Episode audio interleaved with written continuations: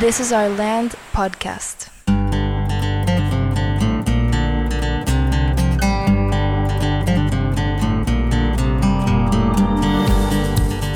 Esto es This is Our Land podcast. Yo me llamo Andreas. Aquí está también Alejandro. Hola. Y eh, en una semana atípica, se puede decir. Sí, nuestra primera semana, nuestra semana más atípica. Sí, eh, estamos viviendo a nivel mundial una situación, Una situación pandémica. una situación pandémica, una, una situación extrema. Y digo, no sé si, si empezar con eso. A lo mejor podemos retomar lo que estábamos platicando en, en el episodio pasado y quizá regresar a, la- Sí. a la situación de la semana, lo que hicimos en la semana y lo que vamos a hacer en, en la, semana semana que que sigue. Sí. Estamos platicando sobre el proceso de promoción Ajá. de, de Land School, de una nueva aventura, de, digo, cualquier, cualquier cosa que lanzas eh, necesita una buena campaña. Sí. Nosotros optamos por varias razones, por ser, por ser una escuela, una microescuela que no busca eh, un, un público muy, muy grande, Ajá. sino teníamos muy definido el pequeño porcentaje del mercado que queríamos nosotros captar Sí. con cierto perfil, optamos por trabajar únicamente a través de Instagram. Sí, una campaña mucho más dirigida, más que exclusiva, selectiva, con la intención de, de ir formando y, y ir, ir definiendo un perfil del, del estudiante. Sí, Y comenzamos con esta campaña de Instagram, donde decidimos como darle como un twist, como que buscar innovar un poco en la manera de promover y en vez de estar posteando semanalmente o diariamente, decidimos postear mensualmente. Y durante ese mes trabajar un tema o un concepto que haga referencia a, Land School y a lo que significa Land School. ¿no? Más que tratar de estar poniendo definiciones, por ejemplo, la primera edición que trabajamos era con quotes, ¿no? con, con citas de, de diferentes personajes de diferentes disciplinas Sí. que de alguna manera reforzaban la idea de la importancia de mantenerse ap- aprendiendo durante toda la vida. Y conforme vayamos avanzando en ese proceso, obviamente que al principio era mucho el dar a conocer la escuela en sí. Sí. Eh, no había nada todavía. Trabajamos con los renders, trabajamos con el concepto, el modelo, eh, y, y eso fue lo que fuimos promoviendo al inicio. Sí. Una vez ya arrancando la escuela, empezamos a incorporar también contenido de, de lo que estamos haciendo en la escuela. Sí, que agregamos la sección de stories. Donde ya, ya incluíamos videos de lo que hicimos la primera semana, sobre todo mucho de los life skills. ¿No? Sí. De ir contando un poco la historia de la- y, y para que el público pueda ver un poco de qué se trata ya a través de videos. Y hasta este último post que mencionaste que son posts mensuales, Sí. quiere decir que básicamente son 15 que se postean al, al mismo tiempo. eh, Que en este último es ya pues retratos de los chavos Sí. de, de nuestra primera generación. Sí, como que fuimos llegando primero trabajando mucho con animación, como con tanto los renders de, de la escuela como, como dibujos que hacen referencia a la cultura que, que estábamos buscando crear. Sí, ¿no? y, si, y si queremos ir un poco más allá, porque a final de cuentas una campaña de promoción para cualquier tipo de marca o de negocio, digo, una cosa es el impacto que pueda tener, que tanto funciona y el retorno a la inversión en, en- en ese, en esa campaña, pero también es lo que decides tú comunicar Sí, como institución educativa en este caso. sí, Y que para nosotros siempre ha sido muy importante comunicar que somos una escuela donde nos centramos mucho en el estudiante, o más bien, no mucho, nos centramos en el estudiante. Sí. Y creo que ahí es donde viene mucho al caso de que uno de los posts, el que tenemos actualmente en el mes de marzo, Ajá. es precisamente el retrato de, de los estudiantes. sí, Y, y a mí se me hace muy, muy padre eso, más que, que figuremos, no sé, nosotros dos o, o los demás que están trabajando, facilitando clases. claro. que sí son importantes, sin duda. Pero, Pero lo- no los más. pero no los más importantes. Sí. Entonces a mí, a mí me gustó mucho eso y, y teníamos como que cierta preocupación quizá con, al- con algunos de ellos que no iban a querer Sí. participar porque puede ser, no, pues no quiero que esté mi foto y pero cada vez Pueden ser como yo, que no quieren salir. sí, que, pero cada vez siento que hay más orgullo Sí. y más identidad o afinidad Sí. entre ellos y en sí la escuela. Sí, como platicábamos de, de las sudaderas que mandamos a sacar con, con el- toda la marca de Land School, Sí. que aún todavía al día de hoy eh, las llevaban y a pesar de que ya ni, ni frío hace. ¿no? Me hace frío. sí, está, está muy padre eso. Eh, también, digo, ha pasado mucho, diría yo, en la última semana. También tuvimos el lunes pasado, 9 de marzo, Ajá. con, con todo eso del, del paro nacional, Del Día de la Mujer. el Día de la Mujer, que bueno, que era el 8, pero el 9 ya Claro. se había tomado como ese día. eh, el las Día mujeres- sin mujeres. El Día Sin Mujeres, sí. Día sin mujeres, sí. El día sin mujeres. Y obviamente que, digo, nosotros no tenemos muchas chavas en la escuela. Por fortuna tenemos un 50-50 en cuanto a maestros y maestras o facilitadores y facilitadoras. Sí. Entonces tampoco implicaba un problema por nosotros. No. El lunes, además, quienes dan clases el lunes son puros hombres. Sí. Entonces, eh, y obviamente que, que las chicas eh, en las semanas anteriores habían preguntado qué va a pasar el día 9. Sí. Y, y bueno, nuestro mensaje es pues que, que pueden hacer lo que, lo que quieran realmente. El, Sí. el mensaje que sí dimos fue que si no quieren venir, lo cual está muy bien, que hagan una reflexión o que hagan un trabajo o que Sí. escriban algo que luego puedan compartir Sí. sobre la importancia de que por qué se está haciendo esto. Claro. Y a la vez tuvimos que platicar con, con todo el grupo y, y con los chavos, quizás sobre todo, que tenían también sus opiniones sobre el por qué las mujeres sí no van a venir. ir. Sí. Claro. Eh, entiendo que es mucho más fácil manejar un- una situación así en un lugar como Land School porque somos pocos. Sí, Y hay una relación. Ya ahora sí hay una relación. De, ya somos un, un equipo, Ujú. de alguna manera, ¿no? Entonces, el lunes vinieron todos los chavos. Ajá. Eh, no hubo ningún comentario, ninguna burla, eh, ningún cuestionamiento. Eh, y el día siguiente me tocó tener clase con ellos y decidí dedicar parte de la clase sobre Sí. para hablar sobre lo que había sucedido el lunes y qué pensaba cada quien. Sí. Les dije que, mira, yo entiendo que puede haber muchas opiniones sobre las formas, de que sí es la manera correcta, de que por qué hay escuelas eh, donde nadie, donde nadie va. Pues es que también hay que entender que hay escuelas donde quizá el 80% Claro. de las maestras son mujeres Claro. y, y si no van a ir, pues entonces no hay quien pueda dar clase. Sí.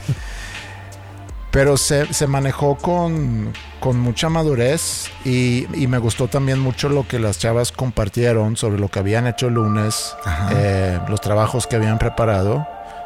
Y al final de cuentas estuvo muy bien. A, a diferencia de lo, que, de lo que sé ha sucedido en otras escuelas Sí. donde, donde ese tipo de iniciativas logra dividir a la gente y donde se genera mucha polémica, mucho debate. Sí, sobre todo ese tema, eso que acabas de decir. Ya, ya se trata de una división de géneros. Ya se trata de las mujeres contra los hombres. Yo también en la semana tuve una reflexión y algo que me llamó mucho la atención era, sobre todo de los hombres, el orgullo que tenían de haberse comportado como lo hicieron. A mí eso me sorprendió. Ellos sabían que esa era la manera adecuada, esa es la manera de ser, de ser sociedad, Sí. esa es la manera de, de ser parte de una comunidad. Me, me emocionaba mucho verlos comentando y decir, mira qué bien nos portamos a diferencia de, de estos chavos, ¿no? De, lo- de otra escuela o lo que tú quieras. Me gustó mucho porque es como querer defender esa cultura y esas ideas que estamos promoviendo dentro Sí. la escuela. Otro tema de, de la semana, pues es sin duda el La, pandemia. La pandemia, la llegada del, coronavirus aquí a, Monterrey y también las reacciones. Sí. Que nosotros hoy tuvimos, hoy viernes, tuvimos eh, una junta con, con, todos los estudiantes para prepararnos para poder trabajar a partir de la próxima semana en línea. En línea, todos desde sus casas. Quizá pudiéramos comentar un poco de que cómo llegamos a esa, a esa decisión. Okay. Porque creo que eh, lo que está interesante aquí en México y de lo poco o mucho que pueda yo saber o que podamos saber de cómo se está manejando en cada país. Cada país es muy distinto, que como comentamos en la mañana, creo que tiene mucho que ver con la ideología del país y la cultura del país. Eh, México está interesante que aquí en Monterrey, sin ninguna indicación del gobierno o de la Secretaría de Educación, hay instituciones que están tomando medidas eh, pues autónomas. Y de la, llamada segunda fase, que es ya cerrar la escuela. Sí. Que no está pasando en ningún otro estado. Y, en un país como Suecia, que no tengo el dato, pero por, por cápita tienen bastantes eh, infectados ya. Sí. Y ahí no han cerrado las escuelas. Y el argumento es, quizá van a, van a tener que, claro. pero el argumento es, si cerramos las escuelas, ¿qué, van a hacer esos chavos? Sí.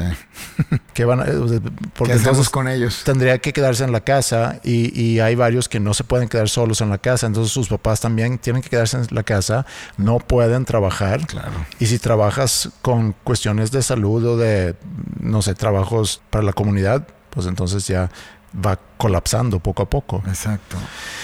Pero dado que varias instituciones aquí en la ciudad decidieron cerrar, decidimos nosotros tomar la, misma decisión. Sí, a pesar de que tenemos, estamos conscientes de que no hay un comunicado oficial del gobierno de ninguna instancia y por otro lado, tampoco queremos eh, provocar pánico ni, ni, ser parte de esta histeria colectiva que, de la que estamos siendo parte. Eh, también hay que entender que si la, para la comunidad es algo importante y si las, los, vecinos eh, están haciendo eso, pues a veces hay que también alinearnos. Sí, hay que seguir el, el juego, se puede decir. Exacto. Y por otro lado, también yo le veo muchos beneficios que es, bueno, si ya está empezando a incubarse el, virus en nuestra comunidad, pues vamos a, resguardarnos, a tratar de que ese proceso se vaya alargando durante el tiempo y no poder no, y así no provocar caos en, los hospitales o en, las tiendas de autoservicio. Fuera de todo eso, y eso es lo que voy a decir, quizá, y no lo quiero decir como que no lo estoy tomando en serio, pero hay tantos aprendizajes que podemos hacer en una situación así. Y lo estoy como que disfrutando desde el punto de vista como los experimentos que, se están realizando, porque muchas escuelas están cerrando, pero realmente no tienen un plan de contingencia o, qué es lo que va a suceder. Eh, digo, a final de cuentas, no se sabe bien cuáles son las medidas que se debería de tomar. Hay directrices en cuanto a, no juntarte en, grupos grandes, el lavarte las manos, etcétera, etcétera. Pero cómo resolver eh, el tema de, la, de, la, escuela o poder seguir el plan de estudios eh, requiere pues flexibilidad, requiere creatividad y como lo hicimos nosotros, a mí me gustó mucho. Muchísimo. La sesión que tuvimos en la mañana porque juntamos a todos, eh, eh, decidimos trabajar a través de Canvas, que es nuestra plataforma que siempre usamos, y con Zoom. Y ahí nos conectamos, hicimos pruebas y decidimos cómo lo vamos a seguir trabajando a partir de martes en el mismo horario que tenemos, nada más que todos van a estar en sus casas enfrente de sus computadoras. Y eh, a lo que voy es que me hubiera gustado poder hacer esto aún sin el, eh, ese virus. Claro, claro. Nada más. Es una experiencia increíble. Sí. No, y, y, por otro lado, porque también era algo muy nuevo para nosotros. A nosotros, pues, pues no, jamás te hubieras imaginado que podías estar desde tu casa comunicándote con tanta facilidad, con tanta interacción. Sí. ¿No? Porque a pesar de que estábamos todos conectados en el mismo salón, cada quien con su, con su dispositivo, pues estar viendo en la pantalla las, las opiniones, todo el mundo escribiendo, fue una experiencia como muy única de ahora sí realmente sentirte en un espacio de aprendizaje virtual. Sí. Estar viendo y ser parte de. Y va a ser interesante cómo cómo se va a trabajar en la próxima semana, o sea, cómo va a ser, porque entiendo que lo primero que yo dije cuando se abrió el chat y todos empiezan a escribir mandando emojis y cosas. uno poniendo corazones, ¿no? Sí. Eh, y, les dije que, mira, es importante también que tengamos algún código de conducta para esto, eh, pero va a ser, también va a ser un aprendizaje. Claro para ellos y creo que está muy bien que lo viven, está muy bien que lo estamos viviendo nosotros porque hacia ahí va. Hacia allá vamos, claro. Y es parte inclusive dentro del currículum. A pesar de que trabajamos vía en línea, nunca lo habíamos hecho de esta manera donde estemos nosotros que regularmente damos la clase presencial interactuando con ellos de manera virtual. Sí. Y cuando trabajan en línea normalmente lo hacen pues, solos. Solos. Sí, sin interacción. Sin interacción. Entonces sí, va a estar, va a estar muy interesante ver cómo, cómo vamos a, trabajar y, qué experiencias vamos a generar con eso. Y entiendo, ahora sí, veo y puedo ver el punto de vista de muchos maestros en general que, que les cuesta mucho eh, preparar y hacer todos estos planes de, de, cada clase, porque realmente ahorita que estuve trabajando en ideas, es otro juego completamente diferente. Porque es como voy a hacer para mantener la atención. Tengo que preparar otro tipo de documentos, otro tipo de archivos y otro tipo de programas, preguntas, eh, para tratar de hacer como muy interactivo y dinámica la clase. Sí. Es otro tipo de herramientas, otro tipo de talentos eh, y entiendo cómo puede ser muy frustrante para el maestro que, que venía trabajando en otro esquema. Tradicional. Sí, va a ser interesante. Vamos a por lo pronto trabajar así. Hay muchas eh, opiniones sobre la situación actual. Muchas ideas. muchas ideas, muchas eh, mucha información, conspiraciones y demás. Pero es la mejor manera de observar el comportamiento social. Sí. ¿no? Hay muchísimo que aprender como sociedad y como, como individuos. Y también es una situación que eh, lo venía pensando ahorita, que venía por acá.